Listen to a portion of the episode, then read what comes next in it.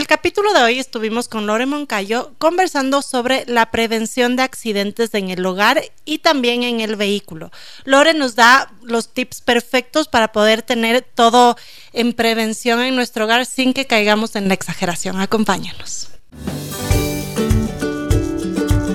Hola, soy Dani Dávila. Yo, Cone Aitken. Y yo, Paz Dávila. Somos Maternidades Imperfectas, una plataforma que acompaña, empodera e inspira a las mujeres madres a vivir la maternidad como un espacio de autoconocimiento, fuerza y crecimiento personal. Guiamos a las madres desde la maternidad que vivimos hasta la que queremos vivir. Nos interesa reescribir las historias de las mujeres madres reflexionando y visibilizando maternidades reales, honestas y diversas alejadas de los juicios y los dogmas que pesan sobre nosotras. Queremos guiar a las mujeres a encontrar su propia voz en la maternidad, a ponerla a su favor y a convertirla en una experiencia de poder y de equilibrio. Nos ilusiona acompañarte a florecer en la maternidad. Bienvenidos.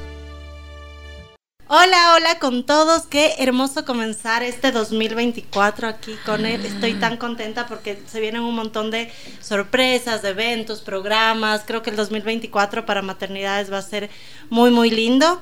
Así que les doy la bienvenida hoy a nuestro primer programa del año y a otro episodio de Maternidades Imperfectas. Nos encanta tenerte acá acompañándonos una vez más y permitiendo que a través de tu escucha podamos seguir acompañando, empoderando e inspirando a las mujeres a vivir su maternidad como un espacio de fuerza y crecimiento personal.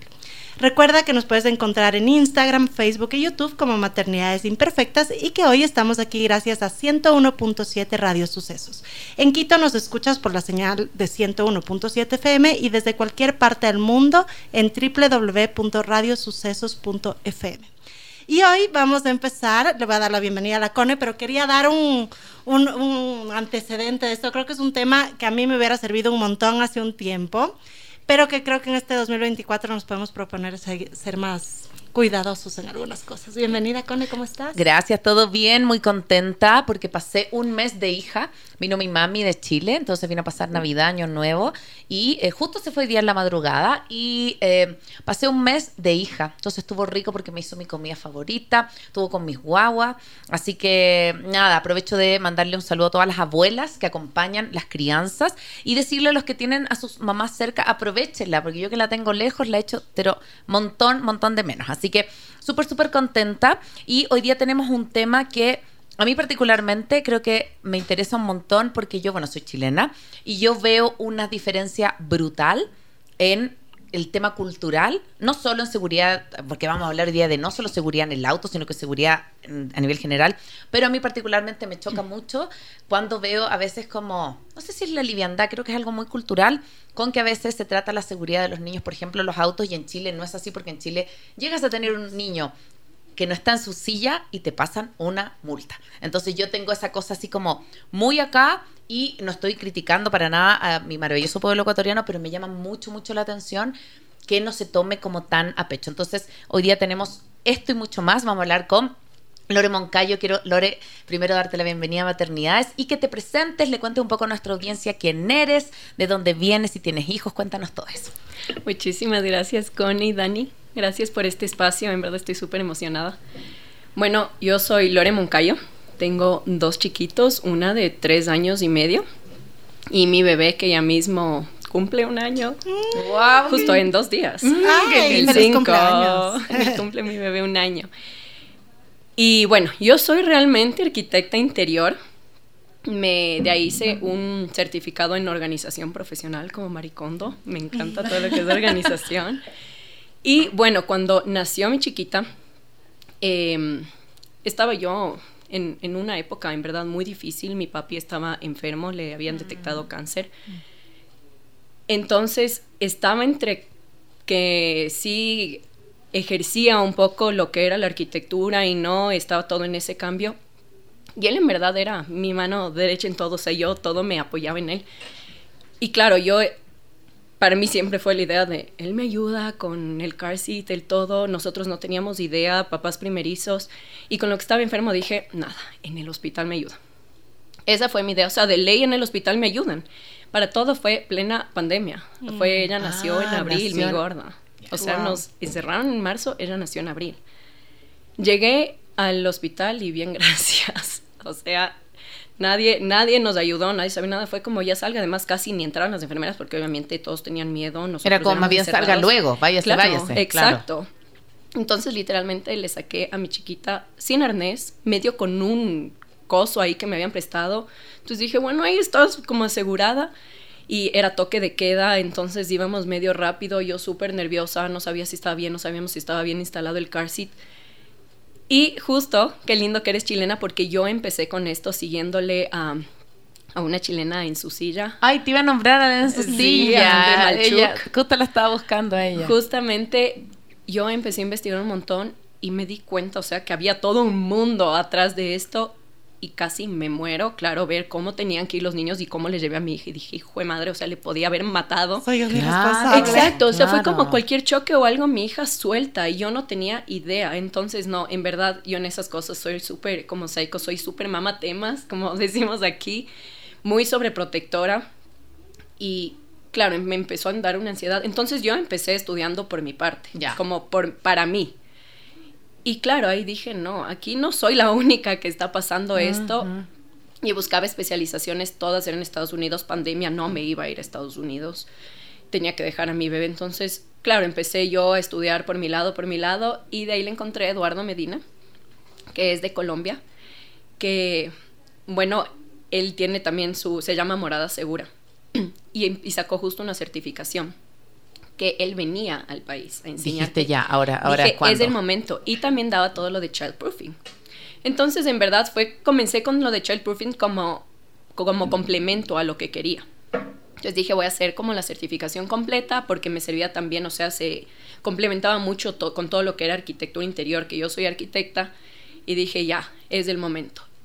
Y claro, primero iba muy enfocado todo lo que era seguridad vehicular, y cuando llegó y me empezó a enseñar, según yo tenía mi casa súper segura. ¿no? Claro, dijiste sea, acá, voy a pasar la prueba, dijiste. Ajá, o sea, yo aquí fresco, tengo la puerta de las gradas, o sea, muy segura.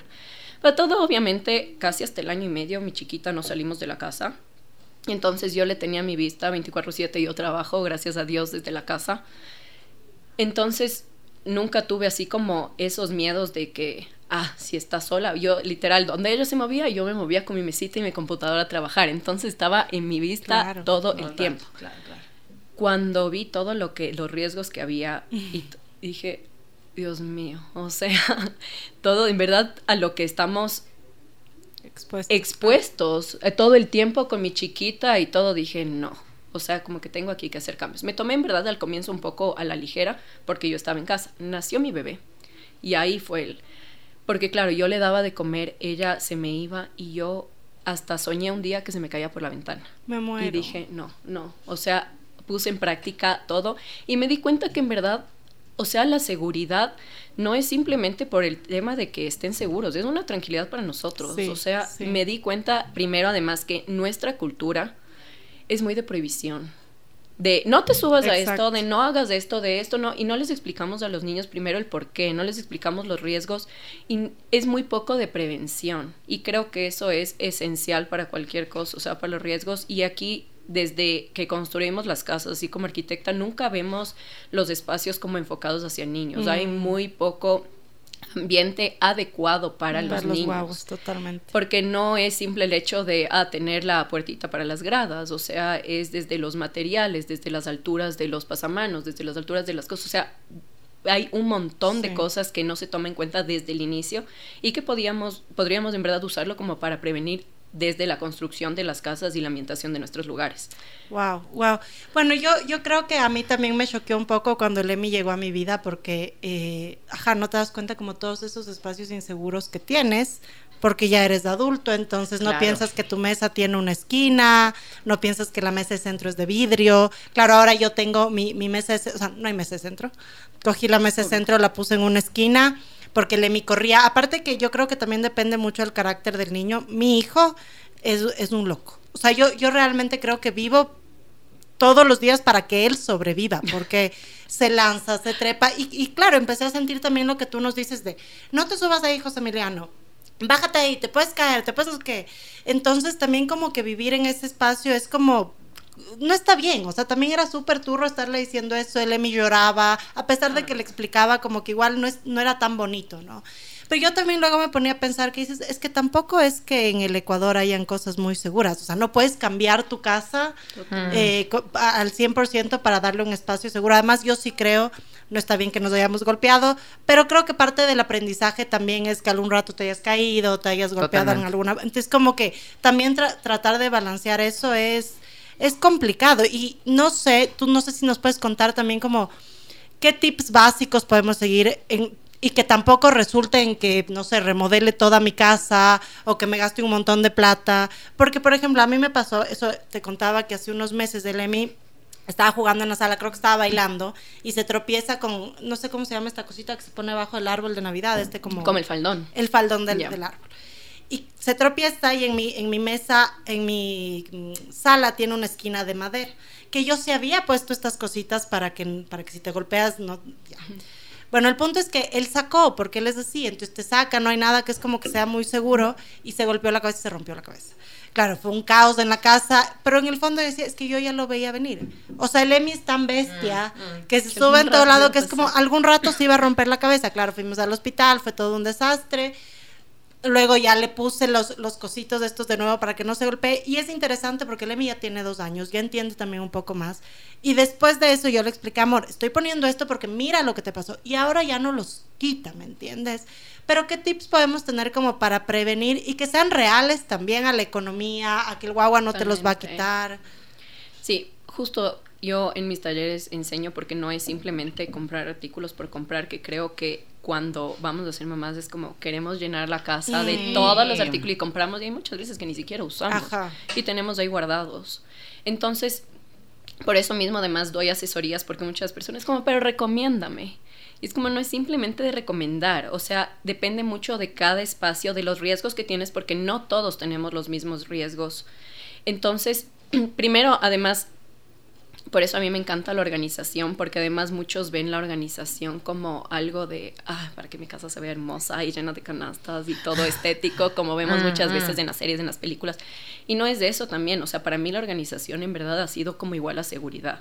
Tener un espacio organizado para mí es una de las cosas esenciales para tener un lugar seguro para los chiquitos, porque sabes exactamente qué tienes, dónde tienes, qué tiene a la mano, qué- Exacto. o sea, a qué está expuesto. No es que si te vas un segundo va a encontrar un juguete chiquito o algo, o una pelota que le dieron en la fiesta a tu hijo mayor. Entonces, para mí eso es esencial primero. De ahí obviamente depende de cada casa, de cómo sea, de las cosas que están a la vista, pero si hay como ciertos artículos, hay, hay muchos artículos que podemos poner, o sea, ponte lo que me dices eh, de los para los las Son como tapas de silicona, sí, ajá. Primero que no sean llamativos para los niños. Ahora y ponte las tapitas para los tomacorrientes, que son de muñecos. Entonces no podemos ponerle algo lleno de colores y de muñecos que a los niños les llame la atención y cogen, porque ellos lo primero que van a hacer es juguetes. O sea, tenemos además que tener claro que los niños quieren explorar todo. O sea, tiene que ser en ese sentido, por- perdón que te interrumpa, lo más aburrido para un niño. Exacto. O sea, si, Todo lo si que sea topamos la corriente tiene que ser exacto. blanco o transparente, transparente, para que exacto. el niño no tenga la- las ganas de decir En todo ¿qué lo que será? sea artículos, exactamente. Igual como los topecitos de las puertas para que no haya machucones de dedos, que no haya. Ah. Hay unos que son de mariquita de. Obviamente el niño va a querer coger si ve una mariquita colgada en la puerta. Entonces. Tiene que No ser todo, tiene que ser ajá. Sí. Y ahora en verdad lo venden así como, wow, cosas para niños. Y no, lo que es seguridad no tiene que ser llamativo para los niños, porque no tiene que invitarles a coger justamente a sacar las cosas. Igual, si es, ponte, yo recomiendo también según el color de las mesas. Entonces, si tienes tal vez la mesa café, ponerle como el café que sea Mm, más que apto al pierda, color de la madera, claro. que se pierda, que los niños no les llame de, ay, hay una cosa que no Quiero es parte de la coger". mesa, voy a sacar. Entonces, son esos, esas Oh, wow. pequeñas cositas que tenemos que tomar en cuenta y justamente lo que les digo, es súper importante las asesorías porque además no, no solo te ayudo a adecuar tu casa, sino te ayudo a ahorrar dinero. Mm. Porque en verdad, te, te trato de hacer de que no compres todas las cosas que hay en el mercado porque no todas nos sirven a todos y no todas son buenas. Lamentablemente aquí nuestro mercado en cosas infantiles y sobre todo de seguridad no es lo mejor. Por ejemplo, las sillas, a mí me mata de pena. El, el único eh, lugar que encontrás en Bebemundo. Y hay, en verdad, marcas muy limitadas. O sea, tenemos dos marcas que son, eh, han sido certificadas bajo pruebas de choque. Entonces, y además una es europea que no le sirve a otras, otra es americana. Entonces, muchas veces como Lore, recomiéndame. Y es como, primero, yo no recomiendo sillas así al ojo, porque igual tiene que ser bajo las necesidades de cada persona. Y de ahí no te puedo decir, sí, compra esta, si no tengo idea de qué carro tienes, de cómo es tu familia. De...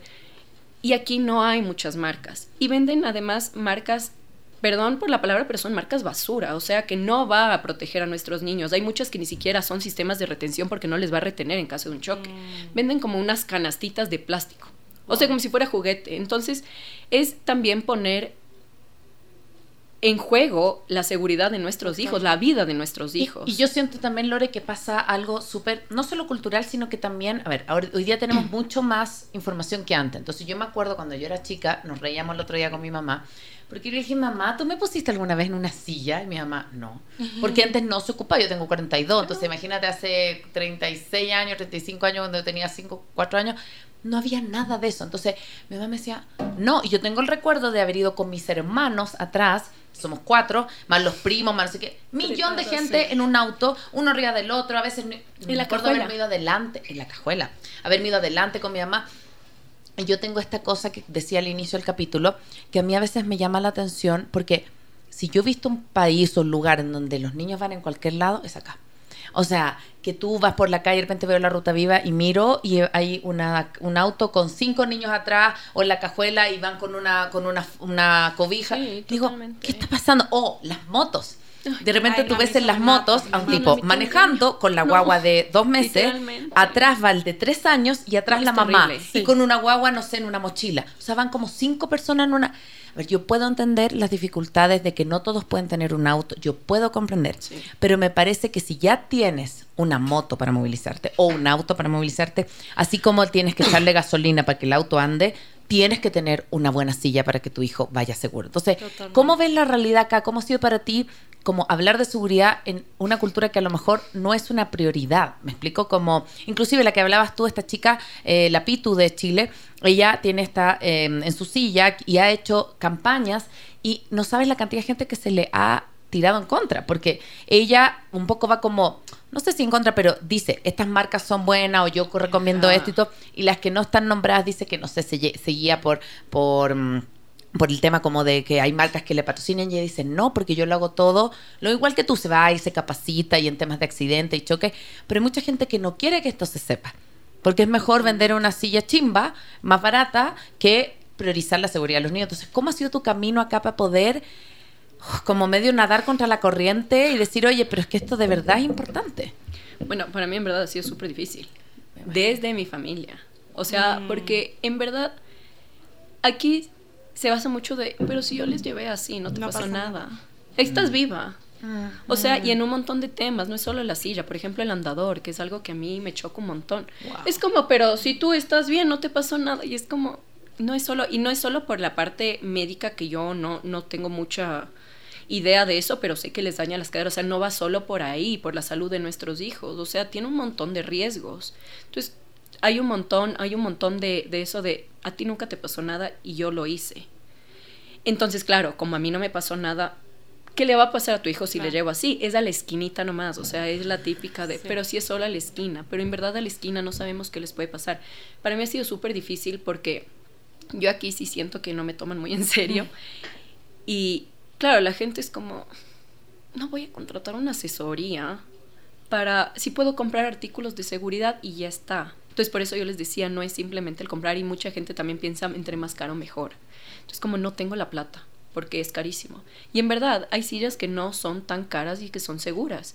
Y yo lo que les digo, a la final, yo prefiero por último que sea, si tienes una silla y no puedes eh, comprar tal vez como la mejor de las mejores, que tengas silla y que por lo menos sepas que tu hijo está retenido, tal vez no de la manera más segura, pero que si Que no pasa un volando. que no va a salir Claro. volando. Entonces, y con lo que hago en mis asesorías es que se vaya más seguro de lo que llegó. O sea, va un poquito por ahí. Ah, perfecto. Entonces, sí, o sea, hay- hay muchas sillas, la, hay, ponte las Born. Las Born no, no, no, no sirven, la verdad. O sea, no, no son sillas certificadas, no son sillas que han pasado por pruebas de choques. No sabemos cómo va a reaccionar un niño en caso de un choque, si va a salir volando, si va a... O sea, no sabemos. Pero por último me han venido con algunas sillas Born, Carestino, todas estas que ahora son como wow en el mercado, que no han pasado como las pruebas que tienen que pasar. Por último, que sepan que se va más seguro de lo que llegó si no quieres cambiar de silla. Que el niño esté bien instalado y que la silla esté bien instalada. Mm. Y lo mismo, lo mismo en, en, casa, o sea, no tiene que ser qué bestia tengo que invertir y hay veces que dejamos de hacer todo porque no tengo plata para comprar un montón de cosas. Claro. Entonces, hay, hay cositas, hay tips súper básicos como bloquea la ventana con un tornillo, no necesitas comprarte el seguro, ¿me entiendes? O sea, justo eso te iba a decir, porque claro, yo me acuerdo que cuando Emi empezó a abrir los cajones, compré estos... Eh, los seguritos. Como los seguros, ajá, que le enganchas, ¿ya? Y me fui a comprar aquí en, en esta tienda de, de, de, cosas para niños. Y no, a ver, no es caro si compras uno, o sea, te cuesta tres dólares. Pero tienes 800 Exacto. cajones en tu casa. Exacto. Entonces es como, o sea, sí llega un punto en el que dices como, bueno, a ver, voy a bloquear cuatro y capaz que el próximo mes cuatro más, que no es lo ideal. O sea, Exacto. yo justo eso creo que es importante como, ¿qué tips sí pueden haber que no, no impliquen el ir a comprar 800 seguros Exacto. y gastarme mil dólares para poner segura la casa. O sea, para esas cosas, ponte, yo siempre recomiendo, quita del alcance del niño. Hay cosas que no podemos, que esas cosas sí van a tener que tener seguro, pero lo demás puedes poner en un mueble, de ley tienes muebles altos. Entonces ponen muebles altos, ponte todo lo que sea medicamentos mm. y eso. No le tengas en un mueble abajo y que tengas que poner seguro. Coge y pon en un closet arriba que el niño no sepa que hay.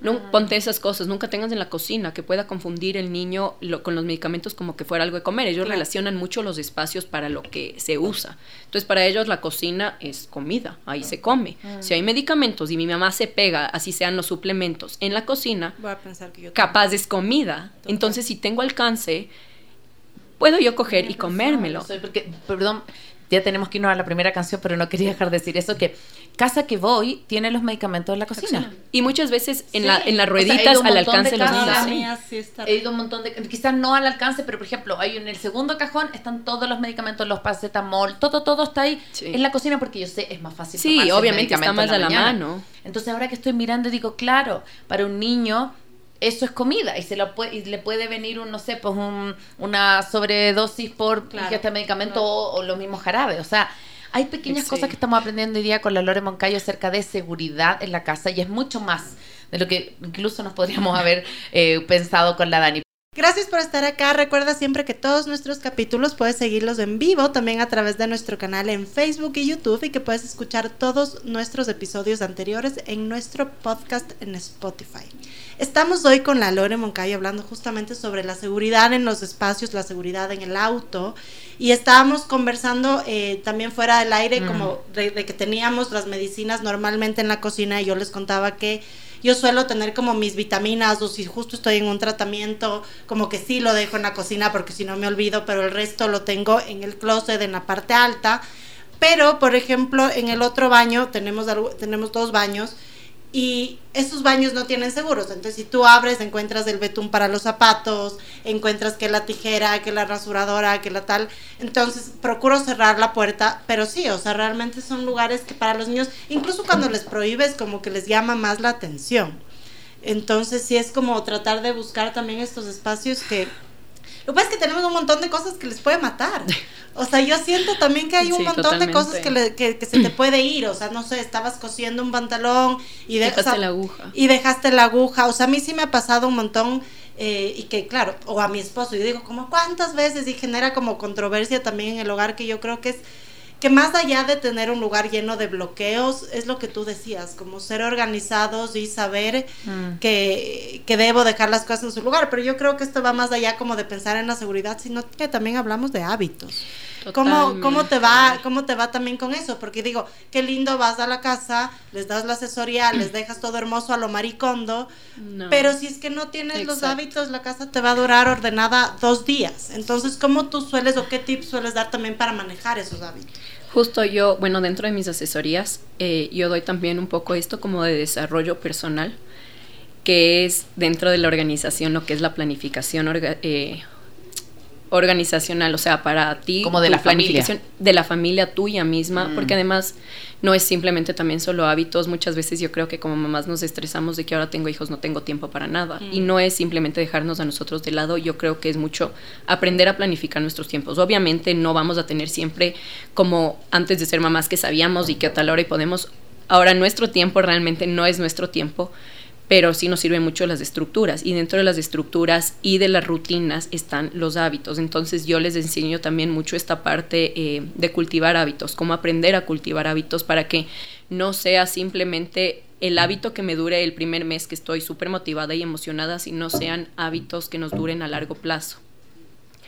Y para eso también, o sea, creo que primero es súper importante aprender a conocernos a nosotros mismos. Hay distintas herramientas para, para esto que yo eso como que también les voy enseñando, pero es lo que tú dices, Dani, es una cuestión no solo de hábitos y de organización, sino también es de educación a los niños. Muchas veces como, pero mi hijo es muy chiquito, no me va a entender, nuestros hijos no entienden todo y hay veces que hay que enseñarles y claro, para ellos tal vez no nos entienden en palabras, pero enseñarles las cosas, qué es lo que puede pasar y por qué no te estoy dejando acercarte acá, por qué no deberías ponerte, o sea, y estoy poniendo tal vez como este seguro, tú no vas a poder abrir si no le pides a mamá alguna cosa, porque aquí hay estos peligros. O sea, en vez de esconderles a los niños muchas cosas que a veces decimos mejor que no vea y que ni sepa que hay ahí, y que abren y ponte las cosas de los baños, lo que dicen, no solo el betún ni eso, son súper llamativas para los niños, súper peligroso, y hay un una tasa de intoxicación muy alta por las cosas de los baños, sobre todo más que muchas veces pensamos en la cocina. Yo sí he escuchado que se pegan Sí. lo- el desinfectante. el- el Claro, claro, sí. claro. Lo- los jabones líquidos, viene con la frutilla y lleno de olores y todo. Obviamente Sí. los niños, o sea, ven frutilla, huele rico, pueden pensar que es hasta un caramelo. Mm. Entonces, claro, o sea, en el mercado todas esas cosas de, de baños, de cocina, son cosas muy llamativas. Entonces, por lo menos todo lo que es así como de limpieza, yo siempre recomiendo tener en un lugar apartado.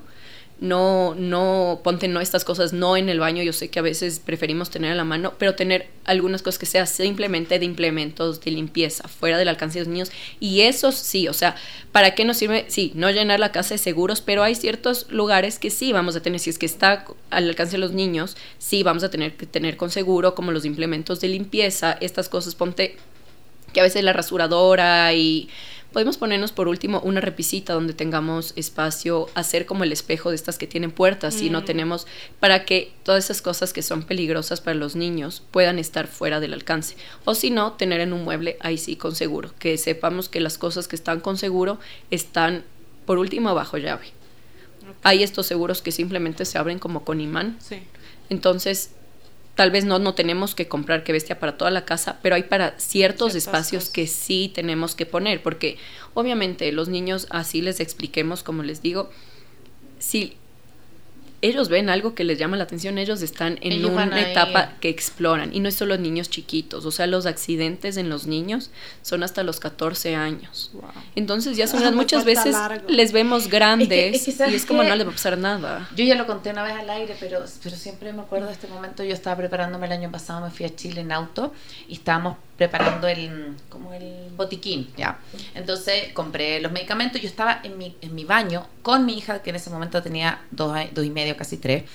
Y es súper curiosa, súper, súper, súper. Entonces yo estaba abajo del lavamano y la, ella estaba arriba. Entonces la sentía eh, como en el, ella- yo estaba abajo mirando los, los medicamentos que estaban vencidos. Y ella estaba arriba y la sentí muy silenciosa, muy silenciosa.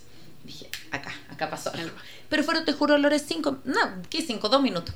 Y salgo y tenía la lengua roja porque se había pasado la rasuradora por la lengua. Porque Oh, no, la rasuradora estaba al lado del cepillo de dientes. No.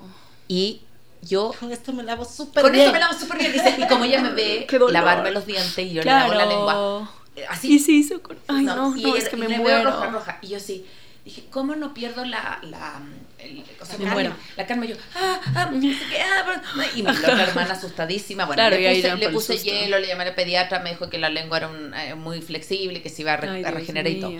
Pero ¿por qué lo digo esto? Porque a veces los accidentes ocurren con nosotros ahí. Sí, sí, totalmente. Entonces, como que a mí me parece eso que tú dices tan importante porque son cosas que, ah, es la rasuradora con que yo en la mañana me meto y qué va a pasar ahí. Pero es que el niño vio que era un cepillo de dientes. Claro, es no, no le vio rasuradora. mezclar, Entonces, cuando me parece que dejamos de pensar en que el niño tiene una curiosidad innata, se nos olvida que el accidente está ahí, a la orden del día. Entonces, como que eso me parece súper, súper importante traerlo porque nuevamente tenemos un- unos hijos y eh, a mí me pasa, por ejemplo, cuando cruzo a la casa de mi cuñado, que tienen ya hijos de 18, 19, no es una casa para niños.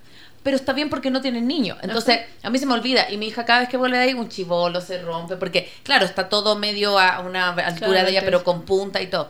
Pero si ya nosotros sabemos que en nuestra casa hay niños, tenemos que adecuar. O sea, nuevamente, sí, puedo tener los adornos de la abuelita ahí puestos, pero si sé que mi hijo puede tomar y botarlo, los tengo que sacar. O sea, como en eso también siento un poco que es como quitarnos la idea de que a lo mejor voy a tener la casa de vivienda y decoración, pero saber que va a ser segura para mi guagua. Sí, o sea, yo siempre les digo, la casa de uno, o sea, tiene que ser hogar para todos, para toda la familia, porque muchas veces pensamos de los hijos, los cuartos. Pero no, los niños no se pasan encerrados en un cuarto, su en casa. su dormitorio. Es su casa, también son sus ambientes. Entonces, yo antes eh, siempre iba muy como a los espacios, como adecuarlos emocionalmente, pero que sean adecuados para todos. Entonces, sí, puede estar tu casa hermosa, pero si no es segura para tu hijo, o sea, él tampoco se va a sentir identificado con Claro. esos espacios, no se va a sentir parte de. Y eso también es súper importante para darles identidad a ellos, que su hogar también es para ellos. O sea, no es simplemente una casa de adultos y lo tuyo es el cuarto. Porque la casa a la final es para que la disfrutemos todos. Entonces sí, así esté adecuado. Y no, una casa adecuada para niños a la final no es que tiene que ser fea No, puede tener, o sea, los espacios para ellos, pero tal vez en la sala, yo tengo una de mis salas principales, o sea, donde van todos mis invitados. A la final tengo una estantería de libros. Tengo hasta la altura que llega la- mi hija, los libros, de ahí a su altura sus juguetes y más abajo los juguetes de mi chiquito. Entonces todos podemos estar ahí, todos podemos compartir Y el disfrutar. espacio. Claro. Entonces no es que tengo que quitar tampoco toda la casa. Hay cosas que tenemos que enseñarles. O sea, yo sí tengo en la sala, la formal, digamos, mi hija sabe que a veces juega ahí. O sea, tampoco le puedo decir, no entres aquí, le voy a poner una puerta. Que ponte en la cocina. Yo siempre recomiendo, si es un lugar que es muy abierto y tu hijo en verdad entra mucho a la cocina, pon una puerta. Hay espacios que tenemos que delimitar. Porque hay demasiados riesgos. El horno caliente, la estufa caliente, así estén apagados, los niños no tienen por qué acercarse. Abren un cajón y tienen cuchillos, tienen cosas que le podemos cortar y no todo podemos quitar del alcance de ellos. Entonces, hay espacios que en verdad los niños no deben entrar, como es la cocina. Pero las salas, ¿por qué? O sea, tampoco, pero hay que enseñarles, ok, puedes jugar en este lado, pero cuidado, esto es de vidrio, si te, se cae, se rompe, te cortas. Entonces, sí, hay muchas personas que hacen esto de childproofing que te sugieren quitar todo. Para mí no va mucho con eso, además también como soy arquitecta interior, a mí, o sea, la decoración es también el alma de la casa, o sea, ahí está tu esencia. Pero hay espacios que puedes tenerlos y otros que no. Tal vez puedes tener como decoración más segura donde pasan todos a, a la final el, el día. Claro, como tal vez en la sala formal como decirles, sí, aquí no deberías entrar mucho y si entras, ten cuidado, hay esto. Obviamente no tener mil artículos de vidrio y que le puedan cortar y que se le caiga. O sea, tenemos que tener las seguridades. Pero si tienes un florero de vidrio, o sea, también ellos tienen que entender que no todo pueden coger, no todo pueden, ellos no es juguete. Entonces también enseñarles justo por eso les hablo yo mucho de la educación hacia los niños, los riesgos y qué pasa si coges y si no. Y el resto de espacios adecuarlos para ellos, sin quitar la estética del espacio, podemos adecuarlos a ellos, podemos también hacerles parte de esos espacios. Así sea con un juguetito de ellos, tener fotos en las, en las partes que son como más personales de nosotros, como en las partes más íntimas, tener fotos también que a ellos les guste, con los que se identifiquen, o sea, tener también como sus artículos. Yo siempre digo, obviamente nuestro espacio, que es nuestro dormitorio, es nuestras cosas, saben que los de ellos es sus cosas, pero en las salas que son las áreas comunes de la familia, también hacerles parte de eso, Sí. porque al final es su casa, Sí, también es donde ellos viven, donde ellos están. Entonces, hacerles sentirles parte de los espacios. Sí, qué lindo. Y también, ¿sabes? Otra cosa que me pareció interesante, que yo creo que eh, esto también nos ayuda un poco a darle el valor real a las cosas. y me acuerdo que Lemmy hace, hace un tiempo también yo tenía, claro, moví la mesa de centro y puse un par de floreros que siempre estuvieron en el centro y el Lemmy normalmente no los tocaba. Y un día los tocó y los rompió. Ya, y yo me ponía a pensar que en otra situación, si no hubiera sido mi hijo, capaz diría como, ah, mi florero. Y luego dices como, es normal, la que tuvo la culpa de poner eso ahí fui yo. Exacto. Entonces también un poquito como como tratar de empatizar con los, con los guaguas, que no es que rompen porque son malos, rompen porque están Exacto, explorando. Y si no quieres que te rompa, No quita pongas. eso de ahí. Exacto, no pongas. Exacto. O sea, igual ahorita, con el, o sea, en este tiempo que tuvimos del nacimiento, algún rato lanzó la pelota y me por ahí salió volando San José, María, el niño Jesús. Entonces decía, ok, o sea, ya- yo ya perdí esto de enojarme con el Emi de, pero te dije, pero ten cuidado, pero no se juega. Porque yo soy la que estoy decidiendo poner eso Sí, ahí. Entonces creo totalmente. que Pero también- igual, creo que nunca está de más hacerles entender. Ah, totalmente. o sea, total. el, a mí algo que me encanta ahí, me encanta porque mi suegra es muy... No pasa nada. Y eso me encanta porque ellos se sienten muy seguros en su casa. Porque yo soy como Amalia, no, no cojas eso. Y eso es como, no pasa nada. Si rompe, rompe. O sea, pero claro, también que yo les decir, tiene también que entender. O sea, hay cosas a las que sí puede coger y hay cosas que sí pasa algo. Si es por la travesura y de que ah, cogí y rompí, obviamente pasa y va a haber consecuencias. sí. Obviamente no es que ponernos a gritar, pero es como, ok, mi amor, o sea, rompiste esto, tal vez pasa, pasa algo después, tal vez y no sé, o sea, ya cuando son más grandecitos, a mí también me gusta mucho esto para que como que cachen también el valor del dinero, que a veces ellos Total. es como, no me importa. no me importa, no pasa nada. Es como, me va a tocar vender alguno de tus libros. Sí, o sea, capaz no saques Pagas algo, tú, pero vamos a coger, o sea, No, no está mal. es que ellos sientan también de que sus actos tienen sus consecuencias. Y sobre todo también, Lore, que no es, a ver, una cosa es mi casa y otra es si vamos de visita a otra casa, porque yo no puedo pretender que si me voy, me pasó, mira, de nuevo, en, en una novena que estuvimos, la, era una mesa de vidrio y yo ya le dije 20 mil veces a Lemi, no te sientes en el filo porque esa mesa puede. era como por equilibrio, ¿ya? Ay, Entonces ya. te sientas y se viene la mesa, ya le dije 20 veces. Igual se siente. A la 21 se sentó y casi nos baja toda la mesa. Y mi susto no es que se rompa, o sea, no, es- no si es que se rompa, lo que voy a decir, Sí. mi susto no es la parte económica, ¿ya? Sí, Pero es, totalmente. se rompe el vidrio y, Y te, te o sea, y no es solo tú, es a todos, o sea, es lo que puede pasar. Entonces como que también un poco este límite de, ok, nuestra casa es un lugar seguro, no tengo una mesa de vidrio, evidentemente es para ti, pero sí van a haber lugares donde no son lugares seguros y si no te enseño que tengas Exacto. cuidado, vamos a tener problemas. Totalmente. Mm. Pero es eso, no es explicarles. Y no es no te subas, no te subas. Y te digo que no te Sí. subas, es explicarles justamente lo que dices. O sea, Pero ¿cómo si les te explicas? ¿Cómo les explicas? Porque, a ver, sí, yo entiendo que hablando, que los niños entienden todo, yo estoy súper consciente de que le Sí, entiende hay veces todo. que no- no Pero, por caso. ejemplo, cuando los guaguas empiezan a subir en la cama y salta, y yo he conocido unos cuantos guaguas Ay. que se rompieron el brazo, que la, les pasa un montón. Y el Emi se sube a la cama. Te juro que he intentado de todas las formas. Le he comprado el libro de los Five Little Monkeys, le paso Sí, cantando los Five Little Monkeys y él se ríe. Entonces él como que salta y es como, sí, mami, call the doctor. Y, Ponte, no es ahorita chiste, que se rompió la cabeza, o sea, se dio contra sí, tal vez no fui saltando de la cama, pero decirle, ¿te acuerdas que te golpeaste y te rompiste la cabeza? Aquí no solo te puede romper la cabeza, te puede romper un brazo y te va a doler mucho, o sea, ya, y en verdad si no entienden a veces, ya si pasa, pasa, o sea, de que van a tener, no, nosotros no vamos a poder tampoco evitar que les pase Claro. cosas a los niños. Pero yo lo que siempre digo es tratar de prevenir lo que más podamos. O sea, a la final los accidentes digamos que son como una enfermedad. Tú te pones vacunas y cosas para prevenir las enfermedades. Puede que te den, igual te van a dar, te van a dar más suaves. Lo mismo pasa con los accidentes.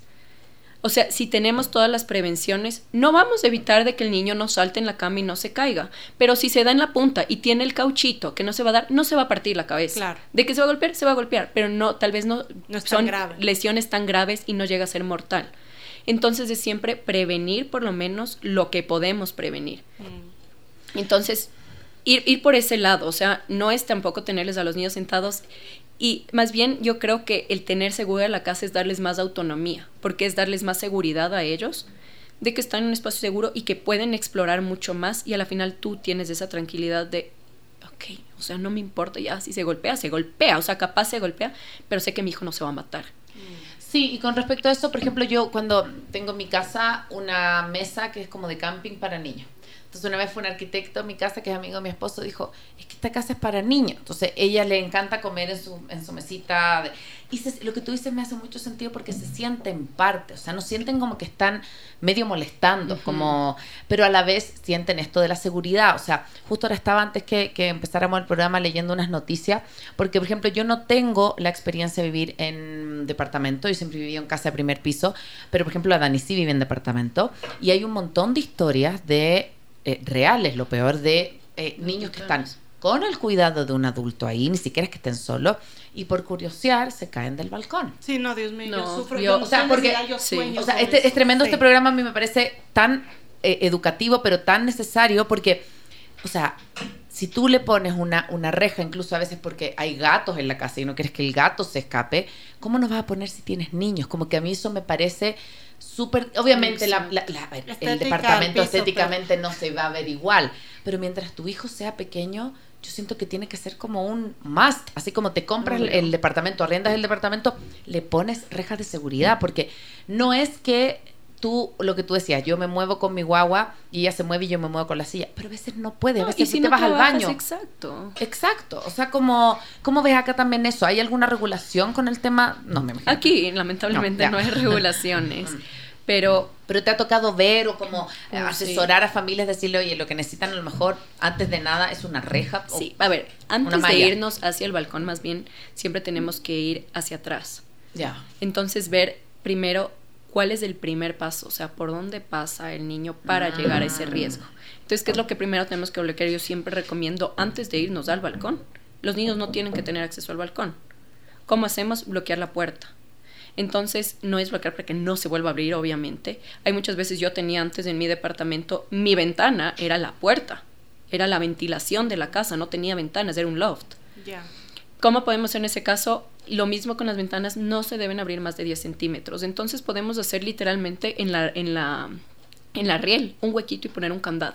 Y tener arriba, donde solo nosotros alcancemos, la llave. Que si necesitamos, que no están los niños, abrir la puerta para salir al balcón o algo, abrimos de ese momento el balcón. Pero de ahí simplemente se va a abrir 10 centímetros. Nadie ni la cabeza de los niños, entonces es, es, esa es la medida para que no tampoco exista atrapamientos de que ellos puedan meter la cabeza Claro. de que hay ventilación en la casa, pero no tienen salida al balcón. Entonces, primero, esa es la primera, eh, digamos, como el primer Filtro. El primer filtro, filtro, que no para haya que un no llegue- paso, que exacto. no haya un paso al Y de ahí al balcón. tienes opciones, obviamente, depende mucho de tu economía. Si quieres algo más estético, pon un vidrio. Pon un vidrio que llegue por lo menos al, al Mm. metro 20, que es, digamos, como la altura de seguridad para los niños. Entonces no se te va adelante de tu balcón, te subes un vidrio si tienes chance. Si no, hay mallas especiales de seguridad. No sirven tampoco los que tenemos como mosquiteros. O, Claro, claro, porque no se asienta el niño y se rompe. Exacto. Y así se vea feo, tienes que ponerlo. Es la vida de tu hijo. totalmente. Exacto. No te va a durar esto para toda la vida. Pero tienes que ponerlo. O sea, en los balcones es lo más importante. Y es lo que les digo. O sea, los, los accidentes no es solo en niños chiquitos. Y sobre todo en balcones se ve mucho en niños más grandes. Los accidentes van, o sea, el, la edad en Aumenta. la que se, va, se ven más accidentes es entre los 5 a los 14 años. Entonces, así sean grandes, a veces decimos, nuestro hijo ya es grande, o sea, y no, o sea, pasa. ellos siguen con esa curiosidad, explorando el mundo, están conociendo todo. Qué fuerte, sí, Sí, creo que me o a sea, cambiar ver de esa casa. realidad. Y, ese no es, es, es justo, porque a veces dicen como, no, mi casa es súper insegura, creo que no es el tema, o sea, No. simplemente yo siempre recomiendo para ver como los riesgos de los niños y lo que ellos ven. Recorre tu casa en rodillas. Y vas Ay, a ver a esa altura todo lo ¿Dónde que ellos están viendo ¿Dónde te- exactamente, a lo Pero que ellos les llama la que mi atención. casa es, o sea, es mortal. No, sí, es terrible. Cuando Pero quieras, puedo ir vamos, a- vamos a Parece que nuestra- la siguiente asesoría va a ser acá. A ver, mi compañera vamos- acá. Así te digo, sí, cámbiate de casa, Dani, o si hay algo que hacer. El día de hoy hablando con Lore Moncayo acerca de seguridad, no solo en la casa, no solo en el auto, sino que a nivel general. Recuerda que si te gustó este capítulo, sientes que alguien le va a servir, que estoy segura que sí, recuerda ponernos cinco estrellitas en Spotify, compartirlo en historias para que más y más personas puedan acompañarnos. También recuerda que nos puedes seguir por Radio Sucesos en Twitter y en Instagram como arroba Radio Sucesos S y todo, todo nuestro contenido lo puedes encontrar en www.maternidadesimperfectas.com. Antes Antes de irnos a la pausa hablábamos con la Lore em, de las casas, pero hay un tema que no hemos tratado quizás como tan a profundidad que son nuevamente los car. Y yo he visto imágenes que son impactantes, no sé si ustedes han tenido la posibilidad, eh, que uno dice, uy, qué terrible, ¿cómo puedes ver esto? Bueno, veo esto porque digo que un niño bien asegurado de verdad se puede salvar. O sea, hay imágenes que los autos han quedado destrozados y los car están intactos, por lo tanto el niño se salva. Entonces, ¿qué sientes que tiene que pasar o cómo podemos a las mamás y a los papás que nos están escuchando darles esta como esta importancia del, de la silla de auto. Porque yo siento que, a ver, quizás cuando salimos con nuestro bebé de, el, del hospital, no se nos ocurriría no sacarlos con el huevito. Incluso tú decías, yo no sabía y me di cuenta que podría haberse muerto porque la saqué mal. No tenemos idea, así como yo digo, hacemos un curso de profilaxis, sí, para saber los cuidados. ¿Por qué no haríamos uno de seguridad para nuestro bebé? Y también otra cosa, que los car se vencen. Que eso muchas mamás dicen, no, pero si es, del primo, del abuelito, del no sé qué. Yo ahora tengo una pelea enorme. Ojalá. Y como nunca se chocó, no pasa nada, está perfecto el car Ojalá mi marido no me esté escuchando, pero yo tengo el car de mi hija que ya va a cumplir siete, por lo tanto está vencidísimo. Y claro, compramos un super ultra coche wichi wichi que va con el car Él lo me dice, pero véndelo con el car Yo digo, es que no puedo. Me dice, pero si igual duran un poco. Y le digo, es que te juro que yo no me sentiría eh, como éticamente responsable de vender algo que sé que está vencido. Me dice, sí, pero es como los yogur, que, que no sé, que ponen tal fecha y que en realidad duran dos años más. le digo, no. Yo no sé qué tan real es eso. Yo, yo ahí discrepo un poco contigo. Yo Pregúntame a la experta. Sí, sí, sí, porque yo sí siento que es bastante un tema comercial. No sé si 10 años más, pero también como los yogur. Que, puede ser como yogur, pero te puede durar quizás, no sé, seis meses, un año, pero ya el yogur este se venció hace un año y medio. Pero así como eso, hay muchas personas que piensan que como tú puedes ceder una tina y puedes ceder una cuna, puedes ceder un car Cuéntanos un poco de eso también. Los car es un tema súper delicado.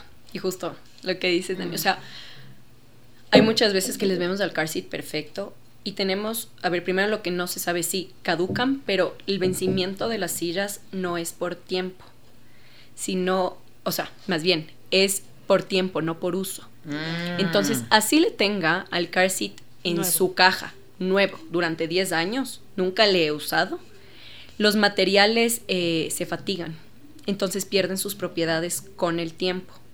Entonces, yo la verdad, personalmente no quisiera hacer una prueba de voy a usarle un poquito más, porque en caso de un choque no sabemos cómo va a actuar. Ah, wow. Entonces, ¿qué es lo que puede pasar? Porque dicen que los, que los materiales se empiezan también a deteriorar. Es los car seats a la final han sido hechos con estos materiales probados, las pruebas de choque. Cuando se fatigan tienen todo lo que es el espumavit y todo adentro. Las correas han sido diseñadas de cierta manera, los plásticos con cierto. Entonces, ¿qué es lo que se daña? Primero el espumavit se podría romper en caso de un choque. Si es que está caducado, puede romperse. Pueden romperse los arneses. Entonces no sabemos si va a seguir bien mm. abrochado y en caso de que, como son las fuerzas tan fuertes, valga la redundancia, en, en el momento de un choque, si es que está caducado un car, si no sabemos si el arnés le va a aguantar podría romperse en el momento que es la, mm, tensión del choque, podrían salirse los broches, entonces hay un montón de cosas que no sabemos cómo va a actuar el car seat en el momento en que está caducado y que realmente ya no sirven los materiales como fueron probados en las pruebas de choque. Entonces, por eso tenemos que regirnos al tiempo de caducidad, las fechas de caducidad. Los huevitos más o menos te duran entre 5 a 7 años, depende de la marca, y las convertibles tienen una fecha de duración más o menos de 10 años. Entonces, siempre tenemos que regirnos normalmente, está en el manual, si es que solo está la fecha de elaboración en el car está el manual cuánto tiempo dura. Entonces, antes de vender primero, además no podemos vender por vender. Y más que vender, tal vez tú tienes la seguridad de que en verdad ha estado en buen estado, de que no está caducado y todo, pero la persona que compra tiene que tener mucho cuidado, porque muchas veces por venderte te van a decir, no, no he estado nunca en un choque, nada. Los car que vendemos nunca pueden, el rato que estuve en un choque fuerte, el car ya no sirve. O sea, mm. así tenga un mes de compra y esté vigente durante el mismo año, tuvo un choque, ya no sirve, hay que cambiar el car Como los cascos de bici. Exacto. No es que los puedas reparar. No, mm. esto no se repara. Y, y, Lore, ¿qué pasa cuando ya nuestro hijo, yo en mi caso, no es el caso de la Dani, pero ya mi guagua va a cumplir siete? ¿Cómo haces esa transición? ¿En qué momento? Porque yo le compré como un, no es un alzador, pero es como un alzador que lo compré en Estados Unidos, que es como alzador con... Con respaldo. Es alzador con respaldo, porque Ya, los de acá esa es una combinada. es una combinada, porque Ajá. acá me habían prestado un booster que era solamente como el asiento. Ajá. Y, y yo veía que salta, ya. Eh, yo digo, "Uh, ya, y todavía estoy, pero ¿hasta qué edad? Yo sé que también tiene que ver con kilos, pero ¿hasta qué edad Sí. ya dices, bueno, mi guagua o necesita ahora un alzador o un intermedio o, o ya de una, el solo cinturón? a ver, todas las sillas tienen límites de altura y de peso. Ya. Y de ahí, bueno, por ejemplo, el cambio de huevito a convertible, que es ya como para más grandes. Todas las alturas y los límites los podemos medir a través de la cabeza. Hay mucha gente que se confunde y lo ve por los pies. Y dice, pero es que ya se le sale los pies. Siempre se le va a salir los pies. O sea, Claro, claro. imagínate, es como que yo en la silla te diga como que se me están saliendo las piernas porque el asiento me da acá. Es, es un asiento a la final. Entonces, de ley se le van a salir los pies. Lo que tenemos que medir es siempre en el límite en la cabeza. No puede tener menos de dos dedos, que son 2.5 centímetros más o menos. Si ya está menos de eso en lo que está el tope, digamos, del respaldo alzado, hay que cambiar de silla. Cuando tiene Ah, respaldo wow, ya. cuando tiene respaldo. De ahí tenemos que regirnos obviamente en la altura y en el peso. ¿Qué pasa con, digamos, con las convertibles? Que muchas veces hay estas 3 en 1 o 4 en 1 que decimos son para toda la vida y que bestias me va a durar todos los años. Depende mucho del bebé. Entonces muchas veces eso no aplica para todos, de que realmente nos va a durar para toda la vida, porque si tu bebé o tu chiquito está a la final en un percentil muy alto, va a llegar al límite de altura del hombro que permite para que el cinturón de seguridad cuando está en una combinada, en una convertible y viendo hacia adelante, tiene que pasar el cinturón de seguridad por la clavícula y por la cadera. Lo mismo el arnés, entonces por eso siempre se recomienda, no hay todas las eh, arneses de cinco puntos, pero son los puntos más fuertes que soporte el cuerpo en caso de un choque, las clavículas y las caderas y la entrepierna, entonces por eso es el diseño además de eso. Entonces, hay muchos que se quedan en la altura y no te llegan a la edad. Es como, pero si le he usado cinco años, tengo cinco, pero no te da la altura. Te va a tocar de ley cambiar a un, justamente lo que dices, un booster, que son las combinadas que ven solo hacia el frente. La combinada tiene arnés y de ahí se pasa a cinturón y el booster con respaldo simplemente te deja con cinturón. Pero depende, igual, siempre tenemos que ver en el manual el límite de peso y el límite de altura que permite. Y de ahí tendremos que ver la altura a la que llegue el hombro. Entonces, para eso también una existen. ciencia. Es una ciencia, A veces uno piensa que, ah, compro cualquier car seat. Y a veces el, No. el más caro es el mejor. Y no es así, porque no todos los car seats son para todos los niños. Que lo, que lo- ya, ya se acaba el mismo el programa, pero Ay, yo no, una no, pregunta. no Está- quiero. sí, no, no, esto está loquísimo.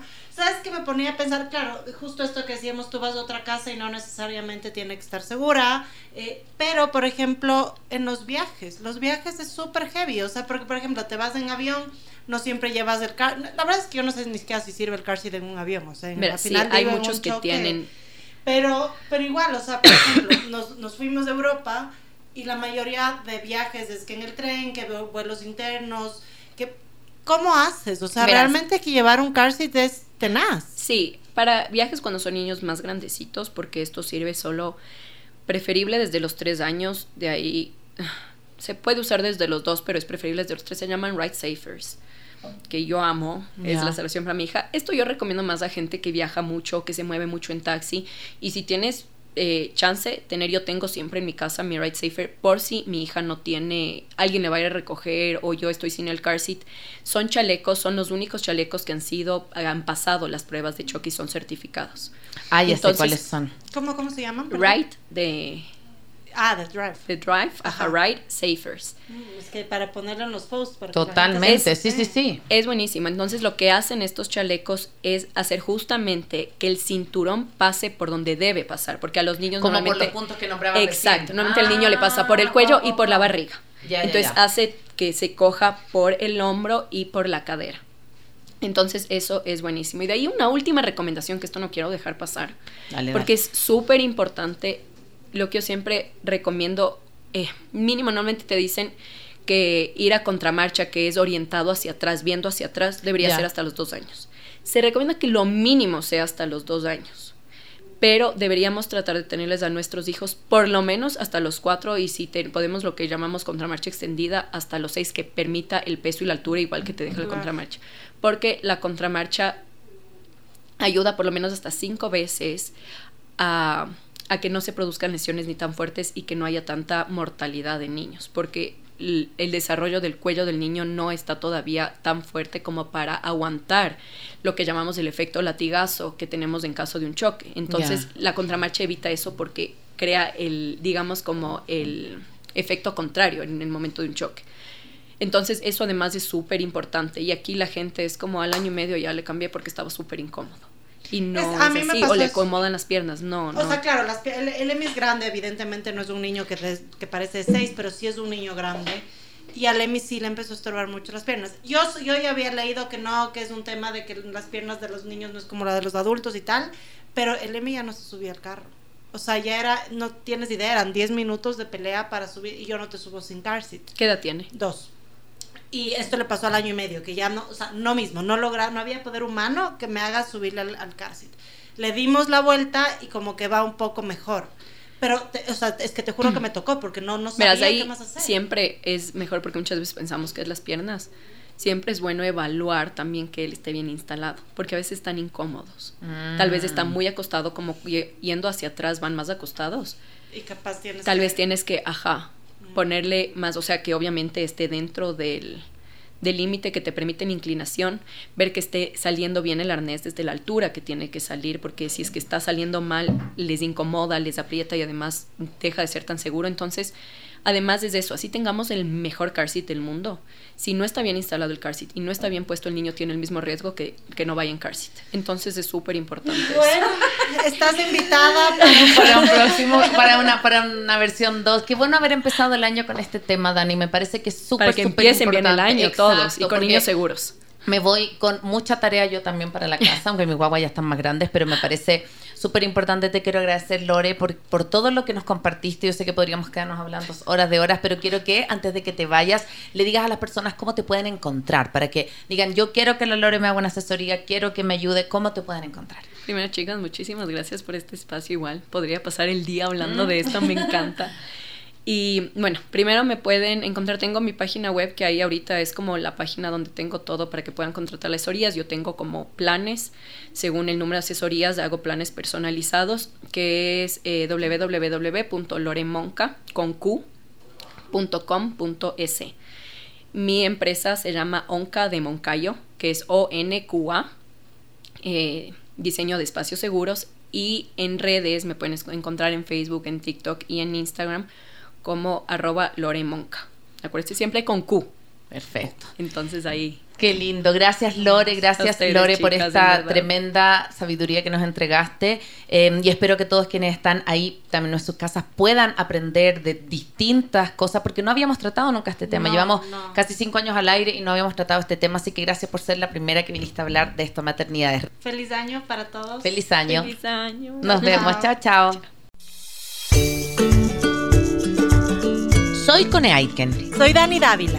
Y yo, Paz Dávila. Gracias por regalarte este tiempo de autocuidado y crecimiento. Si quieres escuchar más capítulos y contenidos sobre maternidad y crianza, no olvides de encontrar nuestro podcast en iTunes y Spotify. Y a través de Radio Sucesos todos los domingos a las 12 del mediodía. Te esperamos.